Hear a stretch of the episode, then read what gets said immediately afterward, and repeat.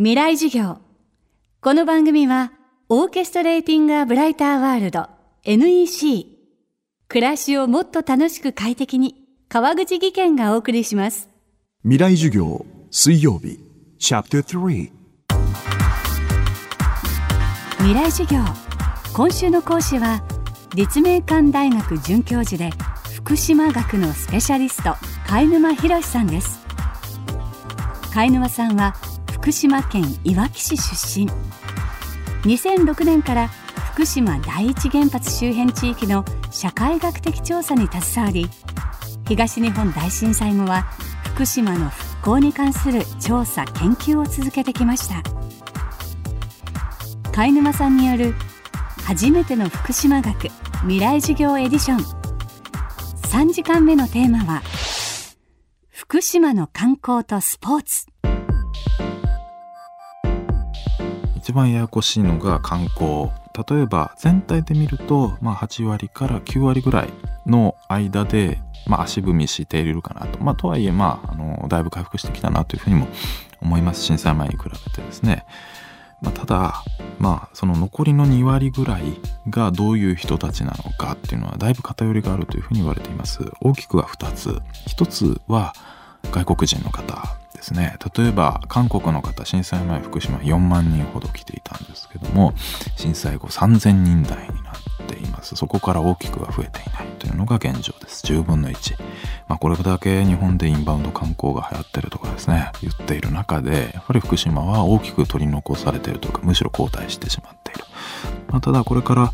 福島の状況というのを、まあ、いかに発信していくかというのは試されていますしある面では世界的に福島という固有名詞はですね知られてしまってるわけですね。逆にそこを生かしてもちろん原発事故の被災地である。ただそれと同時に、まあ、温泉もあるスキー場もあるゴルフ場もある、まあ、そういった良さというのも味わってほしいというのは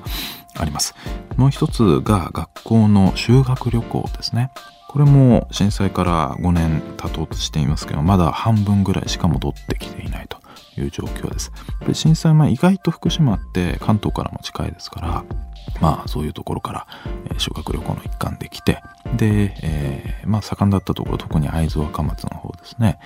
お城とか歴史的なものを見て農業体験をしてみたいなことをやっていた。しかし震災後まあ震災前と同じように福島に行きましょうというふうに言うとそれはどうなんだという親御さんというのがやっぱり一定数いる。でそうすると学校としては、まあ、まあ別に他のところでいいかというふうになってしまう。ぱりまあこれは県内のま教育関係者あるいは医療関係者とか非常に心を痛めていますやっぱり子どもの段階からあんなところ行ったら危ないんだというふうな教育をしていったらですねそれはあんなところから来た人を例えば友達にしていいのかあるいは結婚していいのかとかっていう、まあ、非常にシビアな微妙な話になります教育の過程でそういうことをしていいのかということですよね。まあ、外国人と、まあ、子供特に修学旅行というところが福島に来なくなっろを、まあ、いかに回復していくのかというところが非常に重要な課題になってきていると思います。また2020年東京オリンピックに向けて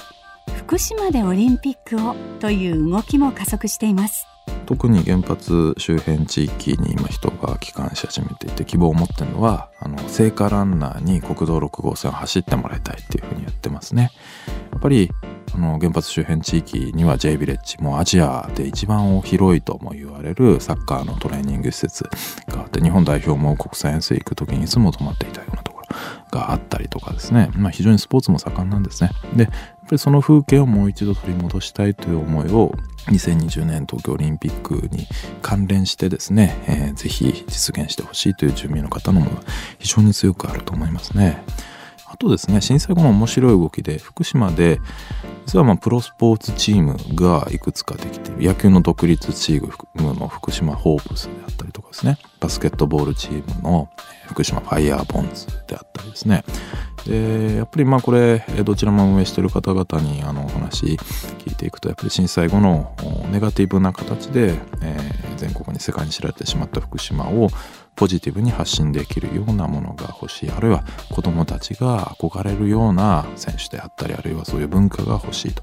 ということでこういうチームができているんですね。だからまあそういうスポーツに重ねるような自分たちの希望であったり新しい姿の発信のあり方っていうのを汲み取って、えー、福島の状況を発信するという機会にしてもらえればなと思ってる人も多いと思いますね。今週の講師は立命館大学准教授で福島学のスペシャリスト貝沼博さんです。今日のテーマは福島の観光とスポーツでした。そしてこの番組の特別公開授業の模様が先日放送されました。FM フェスティバル未来授業明日の日本人たちへ。ワークシフト2016第4次産業革命のハピネスとは。現在各授業の完全版をビデオポッドキャストで配信中です。詳しくは未来事業2016で検索してください。未来事業明日も貝沼博さんの事業をお届けします。